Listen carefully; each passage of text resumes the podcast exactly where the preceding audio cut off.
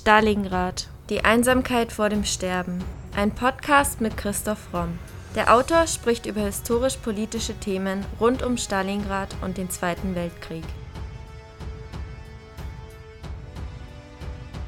Thema der heutigen Folge Walter Wüst, der Führerdekan von München.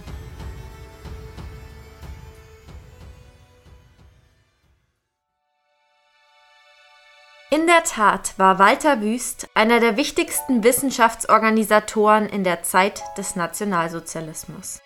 Das Verhältnis von Wissenschaft, Wissenschaftsorganisation und politischer Macht in dieser Zeit spiegelt sich eindringlich in seiner Person wider. Als Schlüsselgestalt im NS-Wissenschaftssystem spielte Wüst in vielen Organisationen, die im Dritten Reich mit Wissenschaftspolitik beschäftigt waren, eine zentrale Rolle. Anhand seiner Person lassen sich Netzwerke und Verbindungen zwischen den verschiedenen NS-Wissenschaftsorganisationen und damit exemplarisch grundlegende Elemente der universitären und wissenschaftspolitischen Strukturen im nationalsozialistischen Deutschland offenlegen. So schreibt Maximilian Schreiber über Walter Wüst. Dieser war auch als Führerdekan der LMU München bekannt. Seine Geschichte erzählen wir in der heutigen Podcast-Folge.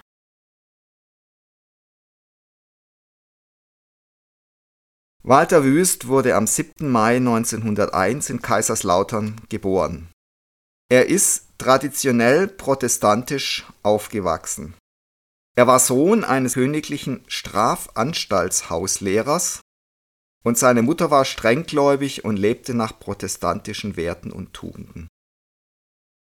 Nach der Volksschule in Kulbach und Lichtenau besuchte er ab 1911 das Humanistische Gymnasium in Kaiserslautern, das er mit einem sehr guten Abitur abschloss. Seine Mutter starb bereits 1917, da war er 16 Jahre alt. Sein einziger Bruder fiel mit 22 Jahren als Frontoffizier im Ersten Weltkrieg. Bereits in der Schule ist Wüst an diversen Formen des Aktivismus gegen den Versailler Vertrag beteiligt. Er ist auch dagegen, dass die Gebiete links des Rheins vom Deutschen Reich abgetrennt worden sind. Nach eigenen Angaben beschäftigt er sich schon in der fünften Gymnasialklasse mit Indogermanistik und lernt dabei freiwillig Sanskrit. Mit 19 Jahren schafft er die als äußerst schwierig bekannte Aufnahme in das arische Seminar der Universität München. Wüst beginnt ein Studium der deutschen, englischen und indischen Philologie sowie der komparativen Religionswissenschaft an der LMU München. Er lernt andere Glaubenssysteme kennen und der christliche Glaube seiner Kindheit hat auf einmal viel weniger Wert. Er wird als fleißig und vielseitig interessiert beschrieben. Da damals noch Hörgeld für die einzelnen Vorlesungen zu entrichten war, ist davon auszugehen, dass er die Vorlesungen, wo er sich eingeschrieben hatte, auch tatsächlich besucht hat. Er hört zum Beispiel bei Philosophieprofessor August Gallinger, dem Germanisten Friedrich von der Leyen und auch bei dem Historiker Erich Marx. Besonders beeindruckt ist Wüst von den Religionen des Ostens. Er beschäftigt sich während des Studiums sehr intensiv mit der indischen und persischen Kultur und zieht daraus Rückschlüsse auf die arische Philologie. Der Begriff arische Philologie war damals weder negativ noch rassisch beladen, sondern bedeutete lediglich einen starken Fokus auf die religiösen Werke in Sanskrit, die Sprache der Veden, und die Avesta, die heilige Schrift der zoroastrischen Religion. Doch im Laufe des 20. Jahrhunderts entwickelt sich der Mythos vom Arya, unter anderem als Friedrich Max Müller eine Gegenüberstellung arischer und semitischer Sprachen beginnt. Viele Religionswissenschaftler wenden sich zu dieser Zeit von den Religionen Europas ab und in Konsequenz denen im Osten zu. Liberale Studenten fanden das orthodoxe Christentum, seine Verbindungen zur Monarchie im 19. Jahrhundert und seine überholten Ideale kleingeistig, wollten aber dennoch religiös bleiben. Das Wunderland Indien, wie es damals bekannt war, erwies sich als anziehend und interessant in dieser Zeit der Suche nach religiöser Reformation. Wissenschaftliches Interesse wird jetzt immer mehr vermischt mit den spirituellen Bedürfnissen und politischer Hoffnung. Daher ist es nicht überraschend, dass die Qualitäten eines Ariers zunächst alle im Christentum als Defizit verbuchten Werte verkörperten. Leider gab es zwischen den alten Ariern in Indien und den Deutschen des 19. und 20. Jahrhunderts aber so gut wie keine wissenschaftlich beweisbare Verbindung.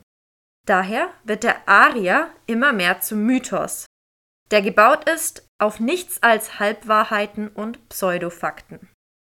Jetzt kommt auch das Konzept der Rasse ins Spiel. Inder und Deutsche werden als Indogermanen zusammengefasst und ihnen wird nachgesagt, eine speziell arische Weltanschauung zu teilen. Wüst und zum Beispiel auch Jakob Wilhelm Hauer waren Experten auf diesem Gebiet. Sie projizierten ihre eigenen Bedürfnisse auf ein arisches Erbe und verfolgten diese Scheinwissenschaft mit religiösem Eifer.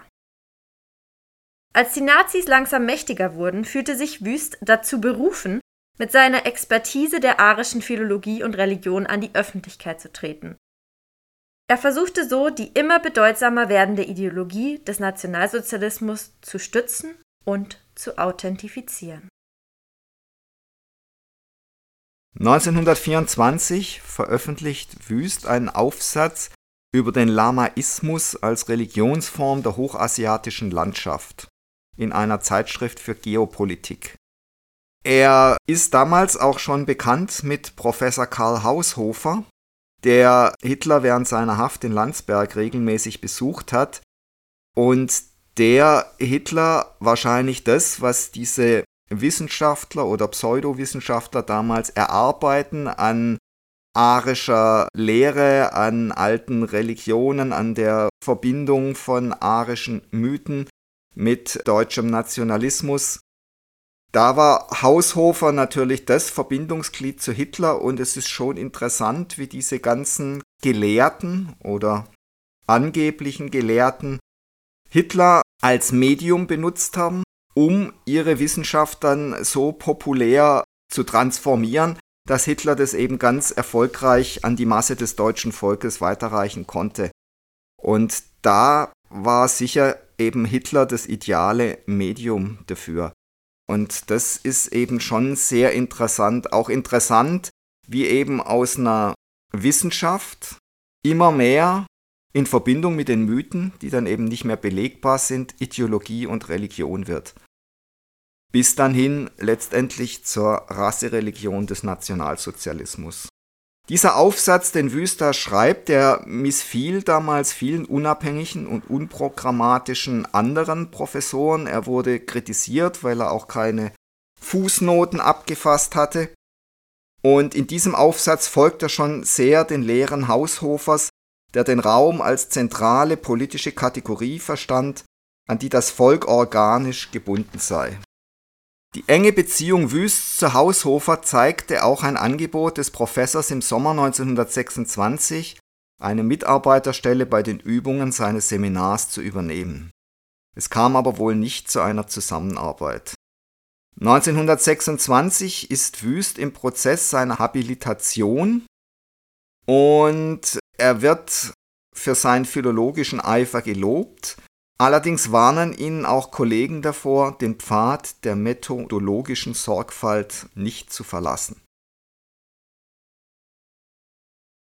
Dennoch ist Wüst mit seinen radikalen Thesen an der Uni höchst erfolgreich. Seine Dissertation, die der berühmte Indologe und Iranist Wilhelm Geiger betreut, verfasst der 22-Jährige über den Schaltsatz im Rig Veda, einer Sammlung der ältesten Götterhymnen der indogermanischen und indischen Literatur. Beide Prüfer bewerten seine Dissertation äußerst positiv, ordnen die Arbeit beträchtlich über dem Durchschnitt einer Doktordissertation ein. So bekommt Wüst 1923 ein Doktorzeugnis mit Summa cum laude. Die Universität hatte zu dieser Zeit wenig Geld und große Probleme, ihre geisteswissenschaftlichen Themenfelder zu legitimieren da Politiker und Ministerialbeamte mehr praktische Relevanz in den Studieninhalten forderten. Das führte dazu, dass gerade die Religionswissenschaft und die Indologie stark darum bemüht waren, einen aktuellen Gegenwartsbezug herzustellen. Wüsts Thesen boten sich dafür sehr gut an.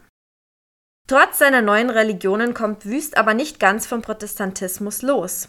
Er ist auch 1926 immer noch in engem Kontakt mit Missionarskreisen. Im Oktober 1927 bekommt er durch die Vermittlung Haushofers ein einjähriges Forschungsstipendium der Notgemeinschaft der deutschen Wissenschaft zugesprochen, das er dazu nutzte, ein Wörterbuch des Altindischen zu erstellen, an dem er bereits seit 1924 arbeitete. Dieses Projekt sollte ihn bis 1945 durchwegs beschäftigen. Er arbeitete sehr intensiv daran, hatte einen Zettelkasten, in dem die einzelnen Wörter mit Querverweisen auf Karteikarten seit 1924 abgelegt waren. Bis 1945 hatte er eine Sammlung aus über 200.000 Zetteln mit etwa 2 Millionen Eintragungen. 1931 wird Wüst Privatdozent er hält bei der Jahrestagung der Ostasien-Mission in Basel einen Vortrag zu Buddhismus und Christentum. Dieses Thema wird ihn weiterhin stark beschäftigen und in dieser Zeit ändern sich seine religiösen Auffassungen auch immer wieder. Interessant ist, dass buddhistische Religionsgemeinschaften zu Beginn des Dritten Reiches kaum eingeschränkt waren, später allerdings verboten wurden. Das Spektrum, wie der Buddhismus damals gesehen wurde, reicht von der Propagierung als arischer Religion, die dem Christentum mit seinem jüdischen Ursprung vorzuziehen sei und darüber hinaus zur Überwindung jüdischer Einflüsse beitragen könne, bis zu Warnungen vor einer Orientalisierung des Abendlandes durch den als lebend und weltverneinend dargestellten Buddhismus. Wüst wird jetzt auch bekannt mit Hermann Wirth, dessen Buch Der Aufgang der Menschheit sehr bekannt wird. Wirth schreibt da über die Existenz einer nordisch-arischen Kultur rund um den Atlantik.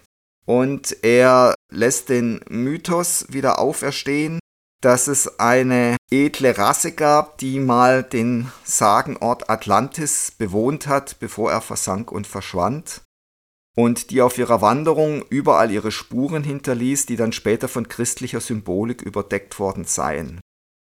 Dieses edle Volk aus Atlantis weist Parallelen auf zu den Elfen, wie sie uns dann Tolkien in Herr der Ringe dargestellt hat.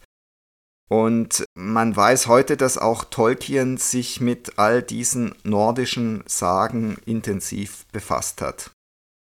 Ausgehend von einer Analyse der Ura-Linda-Chronik, was eine literarische Fälschung ist, wird dann behauptet, dass es ein in den nacheiszeitlichen Fluten untergegangenes matriarchalisches Paradies namens Altland gab, wobei das dann so viel bedeuten soll wie Atlantis in Friesland. Diese Chronik deutet wird als eine in altfriesischer Sprache verfasste Chronik des frühen Germanentums. Und er zieht dann eine Verbindung zwischen dem Buddha und der frühgermanischen Kultur ausgerechnet Frieslands. Und dann wird die Figur des Buddhas im weiteren Verlauf als Bestandteil der nordisch-atlantischen Tradition verstanden.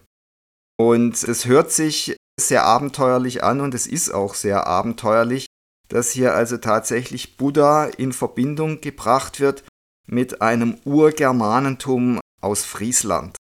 Aber man sieht daran, dass diese Leute, die dann teilweise ja doch als Wissenschaftler noch aufgetreten sind, also hier nicht vor den abenteuerlichsten Schlussfolgerungen halt gemacht haben. Auch wenn Wüst nicht ganz mit Wirts Ideen übereinstimmte, so war er doch überzeugt, dass sie die gleiche Grundauffassung teilten. Diese war, dass die germanische Seele nicht mehr genügend mit ihren religiösen Wurzeln verbunden sei und dass Deutschlands Wiederaufstieg als eine starke und mächtige Nation von einer spirituellen Wiedergeburt abhänge. Was für eine Religion das genau sein sollte, ist jedoch bei beiden eher schwammig gehalten. Wirth konstruiert zum Beispiel ein jüdisch-orientalisches Christentum als Antityp der nordischen Religionen. Wüst hingegen dachte, dass die Werte des Christentums mit den nordischen durchaus kompatibel seien. 1932 bekommt Wüst erst 31-jährig einen Professorentitel und hilft im selben Jahr Wirth dabei, seine Ergebnisse in einem extra dafür gegründeten Museum auszustellen. Als die Nazis im Mai bei den Wahlen in Mecklenburg-Schwerin die Mehrheit bekommen, kommen zu diesem Museum sogar noch ein Forschungsinstitut und ein Freiluftmuseum für Geistesurgeschichte hinzu. Wirths ganze Theorie basiert allerdings auf einem Teufelskreis, da seine Phänomenologie des nordischen Symbolismus das hervorbrachte, auf dem es basierte, nämlich eine sogenannte nordische Urreligion. Wenn man das alles mal so Revue passieren lässt, dann passt der Satz von Hitler wirklich gut darauf, der ja gefordert hat, er will was ähnlich Irrationales wie die christlichen Wunder, weil je unwahrscheinlicher irgendwas ist, umso intensiver wird es dann geglaubt. Und das scheint damals auch so gewesen zu sein. Und was einen wirklich fassungslos macht, ist, das kam nicht irgendwie von unten von einfachen Leuten aus dem Volk, sondern das war die sogenannte wissenschaftliche und geistige Blüte damals, die sich das alles ausgedacht hat und zur Pseudowissenschaft verklärt hat. So wundert es auch nicht weiter, dass Wüst 1933 in die NSDAP eintritt und dann ab 1934 als V-Mann für den SD tätig ist. Er wird dann auch sehr rasch mit Himmler bekannt und Himmler beauftragt ihn dann, die bisher sehr konfusen Ideen des Ahnenerbes, das, das Himmler gegründet hat, zu einer wissenschaftlichen Ideenschmiede umzufunktionieren. Also hier soll einer, der irrational denkt, dann eine wissenschaftliche Ideenschmiede aufbauen. Und das Ahnenerbe ist damals noch was für Außenseiter. Viele auch aus der NSDAP belächeln Himmler und sein Ahnenerbe und verweisen auf den ehemaligen Hühnerzüchter Himmler, der hier seine Rassegesetze von Hühnern auf Menschen übertragen will. Es ist noch lange nicht das effektive Manipulationsmittel, das Himmler sich da eigentlich wünscht. Wüst überzeugt Himmler, dass die Theorie des Ahnenerbes anders ausgebaut werden müsse. Daraufhin wird sein bis dahin ganz guter Freund Wirt abgesetzt und durch Wüst ersetzt, also er krallt sich dessen Job. Und er wird dann am 11. Mai 36 zum Leiter der neu gegründeten Abteilung des Ministeriums für Wissenschaft und Bildung. Diese Abteilung heißt Wortkunde und der Plan ist, die Idee des Ahnenerbes voranzutreiben und so wird Wüst dann zum Präsidenten des Ahnenerbes. 1935 wird er ordentlicher Professor für arische Kultur und Sprachwissenschaft und Dekan der Philosophischen Fakultät München. Das ist schon hart, wenn man bedenkt, dass hier ein Pseudowissenschaftler in jeder Hinsicht jetzt tatsächlich Dekan der Philosophischen Fakultät wird. Als Wüst in seiner Funktion als Dekan im Sommer 36 für kurze Zeit den erkrankten Rektor vertritt, bemängelt er in einem Schreiben an alle Dienststellen der Universität die zunehmende Anbringung von künstlerisch schlecht gemachten Hoheitszeichen und er besteht darauf, dass die also perfekt sein müssen. Er will also perfekte Hakenkreuze, künstlerisch wertvolle Hakenkreuze an der gesamten Uni. Wüst machte aus seiner nationalsozialistischen Überzeugung, die er für diese Zeit auch nach dem Krieg in seinem Entnazifizierungsverfahren offen zugab, keinen Hehl und trat dementsprechend nicht nur innerhalb der Universität mit seinen Idealen auf. 1937 tritt Wüst in die SS ein und steigt über die Jahre bis zum Oberführer auf.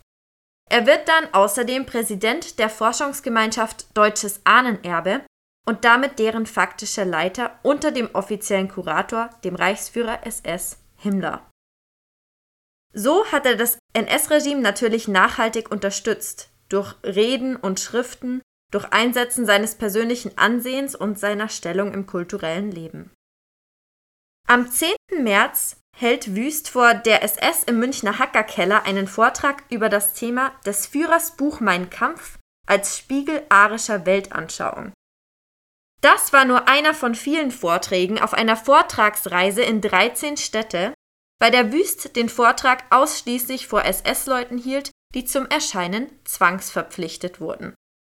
Zum ersten Mal hatte er ihn 1936 im Auditorium der LMU gehalten, wo dieser einen 15 Minuten dauernden Beifall auslöste.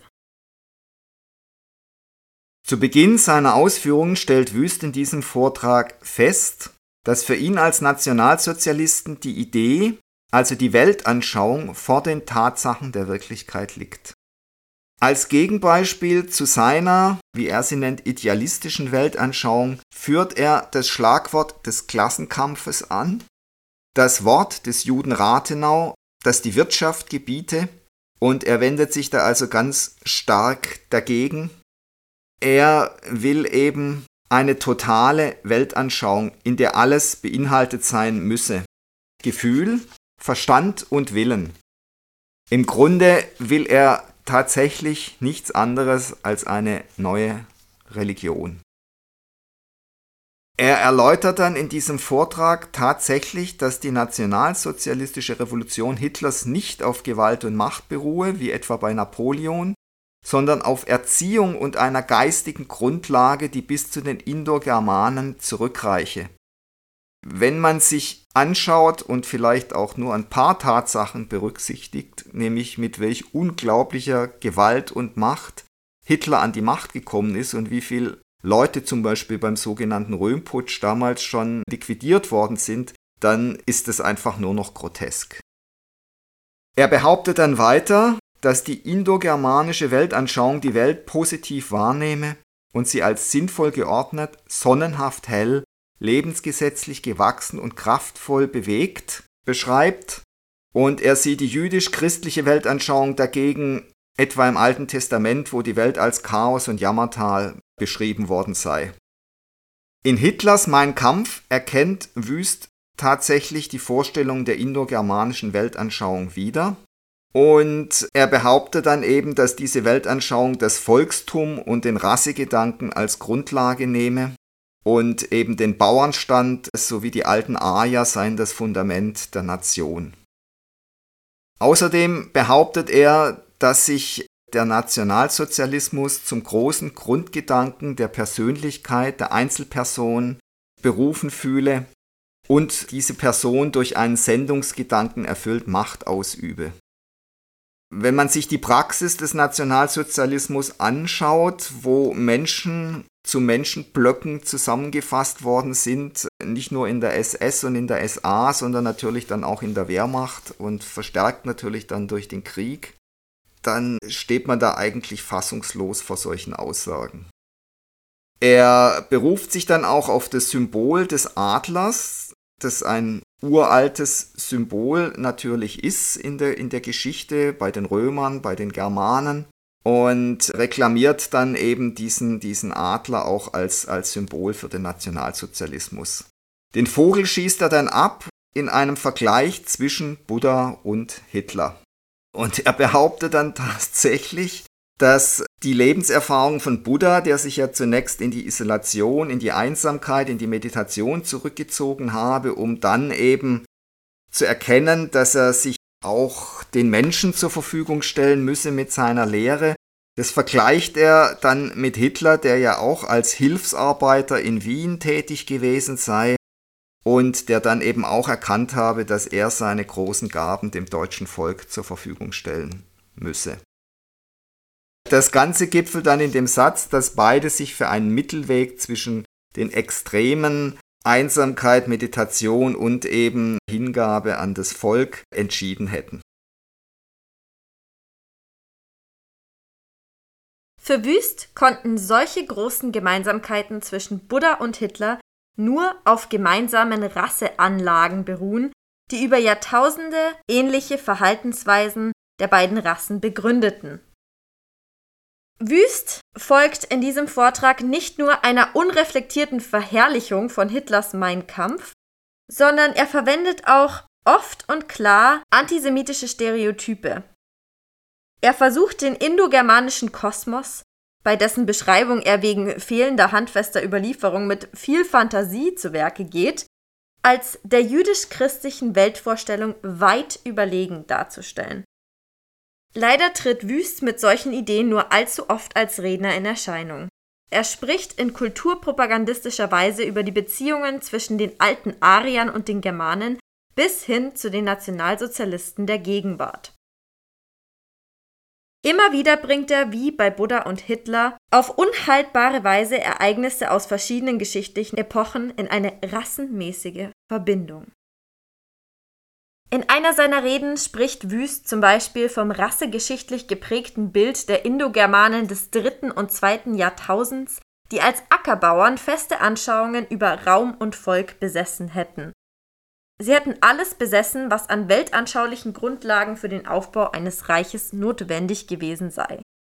Nämlich ein Gefüge aus einheitlicher Gesinnung und Gesittung, einheitlichem Glauben und Recht, gleichmäßigen Vorstellungen über Sippe, Sprache, Herrscher und Heer.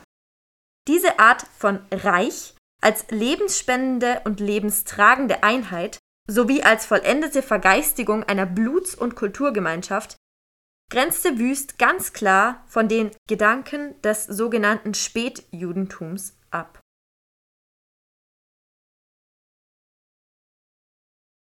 (1941) wird Wüst für all diese Reden und Ausführungen dadurch belohnt, dass er Rektor an der Universität München wird, ein sogenannter Führerrektor. Seit 1933 und Einführung des Führerprinzips wurde der Rektor direkt vom Reichswissenschaftsminister ernannt. Zitat Führer der Hochschule ist der Rektor er untersteht dem Reichswissenschaftsminister unmittelbar und ist ihm allein verantwortlich. Die Rechte des Senats gingen auf den Rektor über, der das Gremium als beratende Körperschaft heranziehen konnte. Abstimmungen fanden grundsätzlich nicht mehr statt. Als Wüst 1941 Rektor in München wurde, hatte er bereits weitreichende politische Kontakte geknüpft und bekleidete eine Reihe einflussreicher kulturpolitischer Ämter. Er war einer der wichtigsten Multifunktionäre des NS-Staates. Sein Machtbewusstsein wurde durch seinen brennenden Ehrgeiz verstärkt. In einer Senatssitzung prangert er an, dass bei der Umgestaltung der großen Aula deren Front ein großes Mosaik ziert, auf dem Helios mit mandelförmigen Augen dargestellt wurde, dass das eben nicht dem NS-Ideal entspricht und er wollte dann eben, dass der Sonnengott keine semitischen Züge auch noch nicht mal im Anklang zeigt. Also das sollte dann überarbeitet werden. Wüst begegnet Kollegen zwar in den besten Formen, ist äußerlich korrekt und sogar höflich, spinnt dann allerdings seine Fäden im Verborgenen und wirkt hinten herum. Im Zweiten Weltkrieg wurde nahezu die Hälfte Münchens durch Minen und Bomben zerstört. 6632 Menschen fanden in insgesamt 73 Luftangriffen den Tod. Besonders seit dem Sommer 1942 wurde die Stadt laufend von schweren Luftangriffen heimgesucht. Damit war auch die Universität mit ihren zahlreichen über die Stadt verstreuten Instituten und Kliniken stark betroffen. Rektor Wüst, dem von seinen Kollegen eine ungewöhnliche Eignung auf verwaltungstechnischem Gebiete bescheinigt wurde, versuchte, sich um einen zuverlässigen Luftschutz zu kümmern. Zum Schutz der Studierenden und Universitätsangehörigen standen im Sommersemester 1944 drei in den Kellergewölben untergebrachte Luftschutzräume mit einem Fassungsvermögen von etwa 1000 Personen und acht Deckungsgräben für 740 Personen zur Verfügung. Diese waren im Bereich des Hauptgebäudes und den Innenhöfen angelegt. Um die Unterbringung der Schutzsuchenden bei Luftangriffen zu koordinieren, wurden zu Beginn jeden Semesters an alle Studierenden, Dozenten und Professoren Luftschutzführungskarten ausgegeben, auf denen vermerkt war, wohin sich der Einzelne bei einem Luftangriff zu begeben hätte. Diese Karte war dem Ordner beim Betreten des Bunkers vorzuzeigen, ein anderer Bunker oder Luftschutzgraben durfte nicht aufgesucht werden. Ende 1942 ließ Wüst dann sogar ein Plakat aushängen, in dem er den Luftschutzdienst der Universität als Ehrenpflicht eines jeden Studenten bezeichnete und ankündigte, gegen jeden, der die Pflicht verletze, mit unnachsichtiger Strenge vorzugehen. Nach seiner Ansicht sollte die Heimat in ihrem Bereich ebenso ihre Pflicht tun wie die Front. Der Rektor beließ es nicht bei leeren Drohungen. Als sechs Medizinstudentinnen im Februar 1943 versäumten, ihren Luftschutzwachdienst anzutreten, bestrafte Wüst als Vorsitzender des Strafausschusses die Delinquentinnen mit einem verschärften Verweis, da sie durch ihr Verhalten ihre studentischen Pflichten gröblich verletzt hätten. Dem Rektor war es sehr daran gelegen, mit diesem Exempel die Disziplin in seiner Universität, die zum Schutz aller Gefolgschaftsglieder unbedingt nötig war, zu garantieren. 1944 hatten die Bombenangriffe auch der Universität schwere Wunden geschlagen. Wüst sagte dazu Folgendes. Es müsse nun auf die Entfaltung äußeren Glanzes verzichtet werden, was man aber durch verstärkten Einsatz der Leistungskraft der Universität für die Kriegsaufgaben ausgleichen könne. Ob er damit auch gemeint hat, dass immer mehr junge Männer sinnlos an der Front verheizt wurden, kann man nur vermuten. Bei Kriegsende waren insgesamt 80 Prozent der Universitätsgebäude und Kliniken zerstört. Das Hauptgebäude war aufs schwerste beschädigt und neben wenigen Hörsälen war allein noch die Aula so intakt, dass sie nach behelfsmäßiger Instandsetzung wieder verwendet werden konnte. 1945 wurde Wüst von den Besatzungsbehörden verhaftet und bis 1948 im Internierungslager Dachau gefangen gehalten von der Universität München wurde er 1946 entlassen. Mit Spruch der Hauptkammer München vom 9. November 1949 wurde der Indologe und ehemalige Rektor der Universität Walter Wüst als Belasteter eingestuft.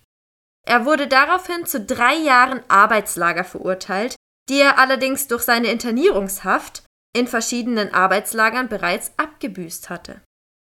Es wird ihm allerdings die Hälfte seines Vermögens eingezogen um es zu Wiedergutmachungszwecken zu verwenden. Wüst verliert außerdem seine Rechtsansprüche auf eine Pension und darf nicht mehr wählen, nicht mehr gewählt werden und auch keiner Partei als Mitglied angehören. Für die Dauer von zehn Jahren war es ihm darüber hinaus verboten, einen freien Beruf auszuüben. Auch als Lehrer oder Journalist durfte Wüst nicht tätig sein. Damit war die Rückkehr an die Universität als Professor für Indologie für lange Zeit ausgeschlossen. Die Kammer begründete ihr Urteil damit, dass Wüst nicht nur bereits 1933 in die NSDAP eingetreten sei, sondern vor allem in der SS, der 37 beigetreten war, zuletzt den hohen Rang eines Oberführers innegehabt habe.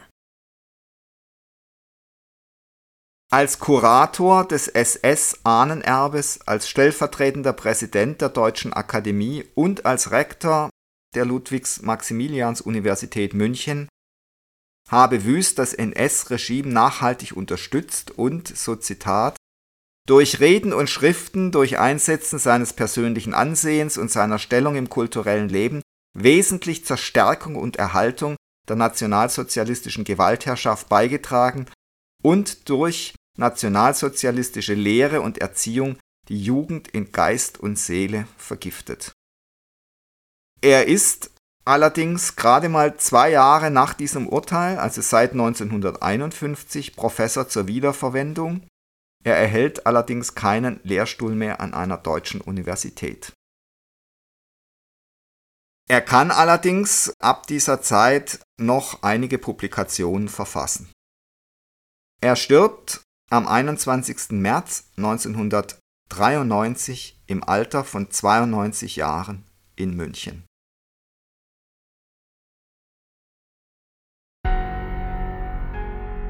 Das war Folge 140 unseres Podcasts Stalingrad, die Einsamkeit vor dem Sterben.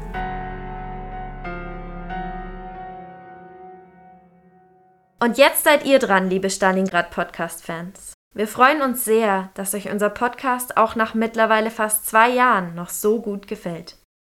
Damit das auch so bleibt, wollen wir zur Abwechslung mal von euch hören.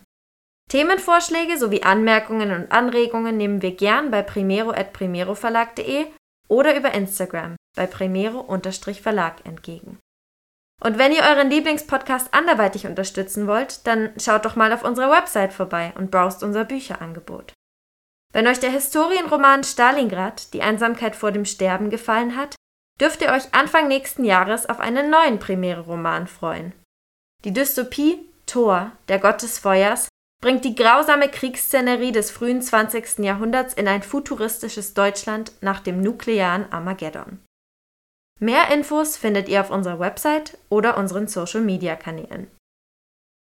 Außerdem freuen wir uns natürlich immer über kleine Spenden via PayPal. Den Link dazu findet ihr in der Podcast-Beschreibung und auf unserer Website. Aber in jedem Fall vielen Dank, dass ihr so treu und interessiert unseren Stalingrad-Podcast hört. Wir hoffen, ihr bleibt uns noch über viele weitere Folgen erhalten.